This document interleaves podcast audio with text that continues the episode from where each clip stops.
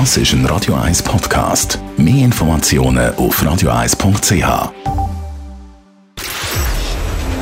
Shortlist. Namen, wo Schlagzeilen machen. Diskutiert von Mark Jäcki und dem persönlichen Verleger Matthias Ackeret. Jetzt auf Radio 1. Willkommen zu der ersten Shortlist-Ausgabe nach der Sommerpause. Und das sind die Namen, die wir heute darüber diskutieren. Jan Ulrich, der ehemalige Tour de France-Gewinner, ist tief gesunken. Er hat in diesem Sommer mit Alkohol, Drogen und Aggressivität Schlagzeilen gemacht. Christian Heb, der Basler Medienunternehmer, zieht seinem Newsportal barfi.ch den Stecker. Trotz Publikumserfolg ist das Projekt finanziell gescheitert.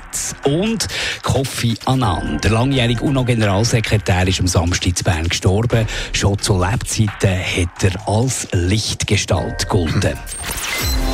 Und selbstverständlich, wenn es irgendwo Lichtgestalt gibt, ist oder Matthias Sacker nicht weit. Natürlich hast du den Kofi Annan persönlich lernen kennen. Ja, so kennen ist jetzt, ist jetzt wirklich ein grosses Wort. Ich bin mal mit dem Tram gefahren. Das muss 2001 sein. Der Moritz Leuenberger war Bundespräsident und dann hat er, hat er den Kofi Annan getroffen in der Nähe vom Paradeplatz und ich als alter Tele Zürich Junkie oder VJ, irgendwie müssen die beiden abwarten. Und dann sind die relativ schnell, glaube ich, aus dem Savoy rausgekommen. Mhm. Und äh, Leuenberger hat dann den Kofi Annan ins nächste Tram gedruckt und, und ich bin dann irgendwie nachgerannt. Das letzte Türen ist dann zugegangen. Niemand hat ein Ticket gehabt, alle sind schwarz gefahren und wir sind dann irgendwie drei Stationen runtergefahren zum Bahnhof. Und das ist eigentlich mein Kofi Annan-Erlebnis. Und muss ich sagen, ist eigentlich großartig, wie UNO-Generalsekretär, gleich einer den ganz Mächtigen, ist irgendwie in dem Tram hineingestanden hat eigentlich gar nicht so richtig gewusst, was passiert. Aber ich habe das unheimlich charmant gefunden. Aber eben, die, die, der UNO-Generalsekretär nach dem Kofi Annan, über den hat man nicht so, so wahnsinnig viel geredet wie über den Kofi Annan selber. Der ist natürlich schon ein Charismatiker und ein begnadeter Kommunikator. Und auch jetzt in den Nachrufen nach seinem Tod, die Superlativen haben sich überschlagen. Und das ist ja immer auch ein bisschen verdächtig. Ja, das ist natürlich immer verdächtig.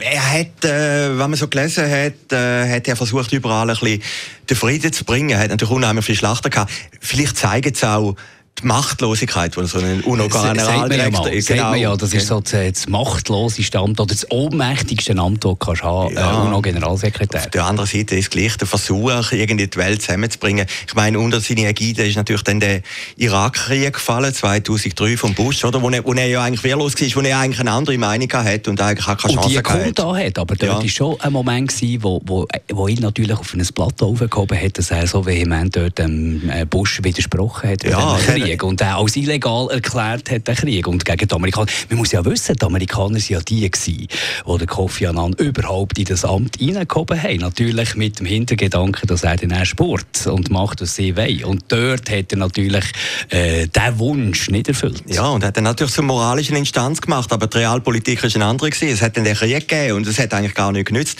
Gut, die Amerikaner schauen natürlich immer die UNO einen Teil von ihnen an. Ich meine, es ist schon geografisch bedingt. Das UNO-Gebäude steht jetzt mit in Manhattan rein. Und die Amerikaner sind die grössten Zahler, darum haben sie alle das Gefühl gehabt, sie haben den Kofi Annan im Griff. Aber er ist wirklich äh, einfach irgendwie, äh, gut, ich kenne den nicht, ich bin einfach jetzt mit dem zwei Stationen äh, gefahren. Entschuldigung, oder? ist einfach eine gute aber, Figur. Und er war ein guter Freund von deinem guten Freund Adolf Ogi. Ja, also Adolf ja, Ogi hat natürlich auch viel Marketing gemacht genau, mit dem Namen Kofi Annan. Und, ja, hat sehr viel gemacht und äh, Adolf Ogi Marketing. Ja, Name-Dropping. Name-Dropping, aber der Adolf Ogi hat ihm ja viel zu verdanken gehabt, oder? Ich meine, der UNO-Sonderbotschafter hätte Kofi Annan 2001 geschaut, dass der Ogi das machen kann und von dem her hat mir etwas zu verdanken und es gibt ja das berühmte Bild, und das ärgere mich heute noch, äh, dass ich dort nicht eingeladen worden bin, eben als Journalist, wo die beiden sind im Gasterental, da kennst du sicher als Berner, ist das schönste Hochtal der Alpen, sind die wandern. Der, der Ogi und der äh, Kofi Annan. Und die haben, gibt's ja die berühmte Bibel dort oben. Mhm. Die ist ganz, ganz hinterst, wenn man Hinterlauf bekannter steht, das Gasterental, da gibt es ein Restaurant und da ist eine uralte Bibel drin. Und die beiden haben dann in dieser Bibel innen signiert. Und da war nachher ein bisschen Diskussion, gewesen, ist das okay oder nicht. Aber äh, da, da ist eigentlich Verbundenheit. Aber es zeigt ungefähr, ungefähr ja. so ein die Einstellung, die sie zu sich selber haben, die beiden, oder? Ja, vielleicht, aber, also, äh, aber sehr zeigt, gute Meinung, eine ja, hohe Meinung. Ja gut, aber es zeigt natürlich auch, wie der Dölf auch gibt, die Leute können für sich hinnehmen, mhm. oder? Er ist mhm. wandern im Gastrental und, und da muss auf den Kofi Annan einen grossen Eindruck machen. Radio 1 hat ja äh, beim Todesnachricht, bei der Todesnachricht von Kofi Annan mit dem Adolf Ogi live da hier auf dem Sender können, äh, ein längeres Interview führen und es ist schon noch beeindruckend, was er erzählt. Äh, jetzt fernab von jeder Kamera, wie die beiden äh, zusammen in Leid haben einander unterstützt. Wo ja, der Sohn ja. von Adolf Ogi ist gestorben, ist ja, glaube der Kofi Annan eine wichtige Figur gewesen ja. für, äh, für Adolf Ogi. Ja, also das geht ja über das Marketing raus. Also die haben ja wirklich eine menschliche Beziehung gehabt. Ich glaube, der Adolf Ogi hat ihm auch geholfen, irgendeine Wohnung zu suchen, hat dann in Genf gewohnt, ganz am Schluss. Also von dem her, Zusammenfassend kann man sagen, großer Charismatiker, große Persönlichkeit, realpolitisch hat er nicht so viel können durchsetzen. Aber hat, hat schon das eine oder andere bewegt, mehr, dünkt es mehr als vorher und nachher UNO-Generalsekretäre bewegt haben? Ja, also man, ich meine, das ist nicht einmal ironisch. Ich meine, du brauchst ja, also aber es ist eine Institution, ja, aber, ja, aber und, und wenn sie halt dann wirklich mal etwas nützt, den Krieg zu verhindern, dann hat sie eigentlich die Funktion schon erfüllt, oder? Und äh, ich glaube, der Kofi Annan wird, wird das zu Recht als große Person die Geschichte eingehen. Gehen wir zum nächsten Namen. Einer aus der Medienwelt, Christian Heb, aber auch in Zürich ein Begriff natürlich mit dem Roger Schawinski zusammen. Einer von den ersten da bei Radio 24, äh, wo das losgegangen ist, da, der Piratensender. Er hat ein Newsportal aufgebaut in Basel, ein lokales Newsportal barfi.ch in Anlehnung an den Barfüßlerplatz dort in Basel. Das war ein riesiger Publikumserfolg gewesen, auch wenn man da auf Google Analytics mal die Zahlen anschaut. Beeindruckend zum Teil, aber finanziell hat es nicht funktioniert. Und er sagt äh, auf deinem Portal persönlich.com. Mein größter Fehler war äh, meine weltfremde Vorstellung des heutigen Marktes.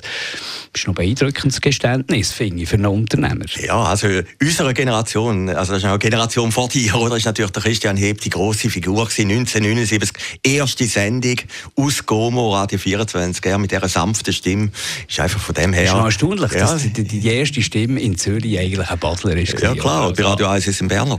Nein, aber äh, darum ist ja der Heb uns allen ein Begriff und er hat einfach immer einen guten Lauf gehabt, hat den Radio Basilisk später gegründet gehabt und hat immer einen guten Kompagnon an der Seite gegeben mit dem Hans-Rudi Ledermann, der eigentlich das Finanzielle hinten dran gemacht hat.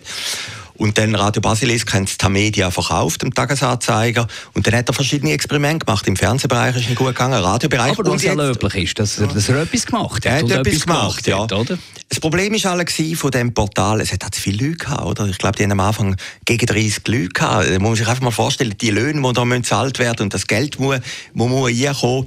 Und ich habe das Interview auf persönlich kommen eigentlich sehr ehrlich gefunden, oder? Aber ich glaube auch, er ist wirklich ein bisschen naiv in die Geschichte gegangen. Oder? Er wäre gescheiter ganz bescheiden gestartet und wäre dann gewachsen. Aber, aber, weißt, als Einzelner natürlich, okay, da kann man sagen, der ist naiv gegangen. Aber wenn du siehst, was grosse Verlage für Investitionen haben in ihre Newsportale, wie die da Verluste einfahren und so. Ich meine, dort ist einfach die Luft noch ein bisschen, noch ein bisschen äh, grösser und die haben noch ein bisschen mehr Spatzung als jetzt vielleicht ein einzelner Unternehmer. Ich glaube, es zeigt vor allem das Problem von diesen Newsportalen aus, von diesen Online-Geschichten zeigt es auf, dass es ein unglaubliches Budget gerade im Marketingbereich brauchte, für das du top of mind bist. ja, ja, klar. ich glaube, es ist heute schwieriger, ein Online-Portal im Markt einzubringen, wieder eine Zeitschrift neu. Also, wie, wie du, oder der, der Mensch, glaube ich, hat etwa fünf Online-Portale, die er regelmäßig äh, nutzt. Das und kann, kann jeder ja, bei sich selber, welche ja, Apps schaut mal, genau, welche genau. Seiten gehst. Völlig über, Genau, und wenn wir jetzt zum Beispiel schauen, es gibt doch so viele gute Nachrichtenportale, stern.de, da gehst du ja nie drauf, oder? Wie du schon auf Spiegel gehst oder auf Bild gehst. Und, und das ist halt die Schwierigkeit. Jetzt hat aber der Heb natürlich richtig überlegt, Basel ist ein, Lo ist ein lokaler Markt. Er hat ja, ja. erst wenn ich ja. selber konsumiert, aber es muss ein gutes Portal sein mit guten Geschichten. Ja, aber das langt ja heute nicht mehr.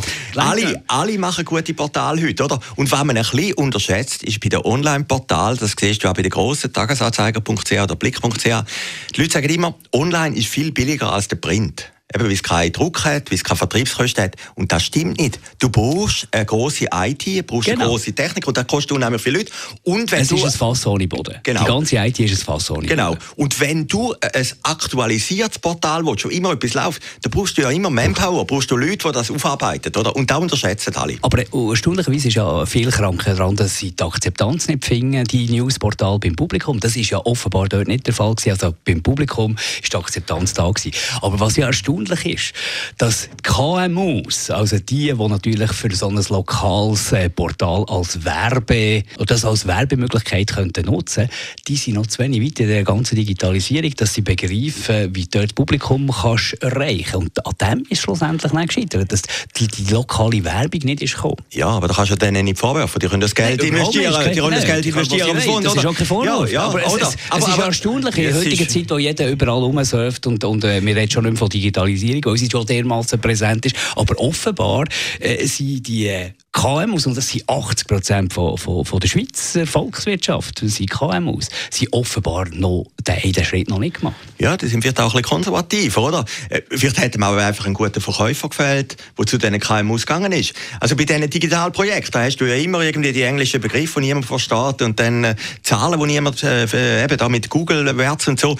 Der KMU, der, will, der, der ist ja ein kleiner Unternehmer, der will ja etwas Konkretes auf der anderen Seite, oder? Das ist natürlich der Vorteil von der kleinen Lokalzeitung, da sieht er, da ist mein Inserat genau, und da Das wird sich auch irgendwann verändern, logischerweise. Aber offenbar ist man dort noch nicht so weit, ja, wie, ich glaub, wie man immer wieder genau. kommuniziert. Genau. Ja, also. wir, wir reden doch in dieser Branche immer davon, das ändert sich. Heute ist schwarz und morgen ist weiß. Das ist eben nicht so. Das sind alles fließende Prozesse. Also wir haben zum Beispiel große Auftraggeber, Swiss Life hat auch gesagt, wir machen keine Printwerbung mehr vor ja. einem Jahr. Jetzt machen sie wieder, oder? Also man kann nicht immer nur sagen, es läuft so oder so. Ja, in gewissen ja. Orten sind es fließende Prozesse, in anderen Orten von der Digitalisierung geht es natürlich schon ruckzuck, zack, zack. Das müssen wir schon so sehen. Aber es zeigt, es ist nicht so einfach, äh, im Online-Bereich Geld zu verdienen, auch nicht, wenn man Akzeptanz, eine grosse Akzeptanz hat beim Publikum. Jan Ulrich, Velorennfahrer Fahrer Tour de France 1997 epische Duell geliefert mit dem Lance Armstrong, wo er dann später äh, des Stoppings überführt ist worden oder das zugegeben und oder Jan Ulrich hat toppt, hat zugegeben, dort mit Eigenblut äh, getoppt zu haben und diesen Sommer irgendwie, es ist immer hat Schlagzeilen gegeben, aber diesen Sommer Kokain, Alkohol, Ausraster, verstörende Videos, ein riesen Drama. Wie kommt jemand so weit, wäre der auch so weit gekommen, wenn er jetzt ein Buchhalter wäre in der Firma XY oder ist das Radsport, Spitzensport, Drum Rummel um den Spitzensport. Ist, der, ist das das, was der Jan Ulrich kaputt gemacht hat? Ich kann es nicht sagen. Irgendwo habe ich gelesen, sein Vater sei Alkoholiker gewesen. Ja, er hat mal ja. so massiv geschlagen, dass noch heute eine Arbeit zu sehen ist. Ja, ich habe ihn nicht gesehen. Also ich habe ihn noch nie gesehen. Aber, aber der Punkt ist natürlich, der ist ja so hoch oben gewesen in den jungen Jahren, da kannst du ja nur fallen. Was mich interessiert oder interessant finde in Deutschland vor allem, dass alle die deutschen Sportidole irgendwo gebrochene Leute sind. Also Boris Becker. Jan Ulrich, der hat jetzt noch einen draufgegeben im Vergleich zum Becker. Beckenbauer, oder? Äh, der Schuhmacher hat einen großen Unfall gehabt. Also in Deutschland als Sportidol alt werden, ist doch relativ... Ist nicht ganz einfach, ja. es gibt schon ein paar, die es schaffen, ja. wenn du die frühzeitig rausnimmst oder nicht wahnsinnig viel zu Schulden Ja, ja aber, aber jetzt so, ich meine, der Ulrich hat natürlich schon den Stellenwert von Boris Becker in den 90er Jahren, oder? Er ist der erste Tour de France, ja, der deutsche Tour de France Und wie es halt ist in Deutschland, das ist ein bisschen anders als in der Schweiz, oder? Die sind natürlich alle ausgeflippt. Ich mag mich noch erinnern, im 97 Deutschland hat so eine Radsport-Euphorie um den Ulrich herum. Und da bist du auf der Spitze vom Matterhorn, oder? Und dann äh, ist natürlich dann die ganze Doping-Schicht gekommen und dann gehst du relativ tief, oder? Und ich meine, wir sind jetzt ein bisschen Küchenpsychologen, aber ja. höchstwahrscheinlich ist das auch die richtige Erklärung. Der hat gar nicht mehr können anfangen mit seinem Leben und hat alle auch noch ein Suchtverhalten in sich hinein. Und das sind ja wahnsinnige Auswüchse, die das hat. Also offenbar auch während dem Radsport. Und da sind wir jetzt genau bei dem Thema Spitzensport, wo vielleicht eben auch nicht alle vertragen. Es geht nicht nur um die Aufmerksamkeit der Fans, sondern auch die Leistung, die du machen musst. Nach der Saison hat man immer offenbar gewährleistet, wie dick dass er zurückkommt aus der Winterpause. Hat äh, erzählt irgendein Freund, gut, so solche Freunde sind mit Vorsicht zu genießen, habe ich auch ganze Gläser Nutella im Mikrowellenherd flüssig gemacht und das austrunken. Also ein extremes Verhalten schon auch dort. Und wenn natürlich du, äh, weiss auch nicht, irgendeinen speziellen Charakter hast, im Spitzensport die Leistungen musst bringen oder Druck hast vom Gewinnen, von den Sponsoren, dann halt mit Doping-Geschichten mitmachst, ich meine, das kann dich schon brechen. Ja, natürlich. Und ich meine, die, die gehen ja relativ naiv in den Spitzensport Die sind ja nicht vorbereitet auf das Leben nachher als Volksheld. Das sehen wir ja beim Boris, haben wir schon x-mal diskutiert, oder? Ich habe auch rührend gefunden, dass der Lance Armstrong jetzt zu ihm geflogen ist. Ich, ich kann mir noch vorstellen, dass das ehrlich gemeint ist.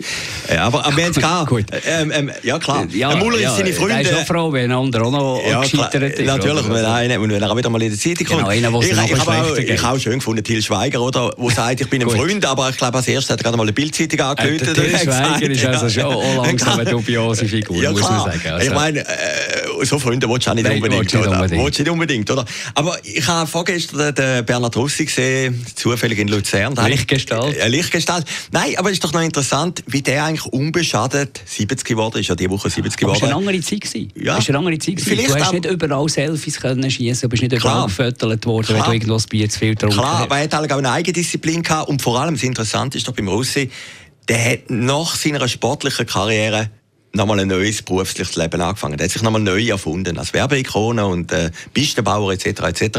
Und die anderen, eben der, der Boris Becker oder der Ulrich, die haben ja nichts mehr gehabt, oder? Die, die sind ja eigentlich nur noch sich selber gewesen.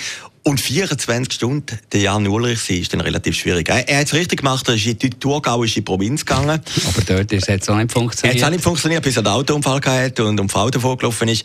Also, äh, ich finde so Geschichten halt dann schon noch tragisch und äh, hoffen wir einfach, dass er wieder hochkommt. Absolut. Die nächste Shortlist wieder in der Woche. Shortlist mit dem Mark Jäcki und dem Matthias Ackeret. Zum Nachlesen und Abonnieren als Podcast auf radioeis.ch.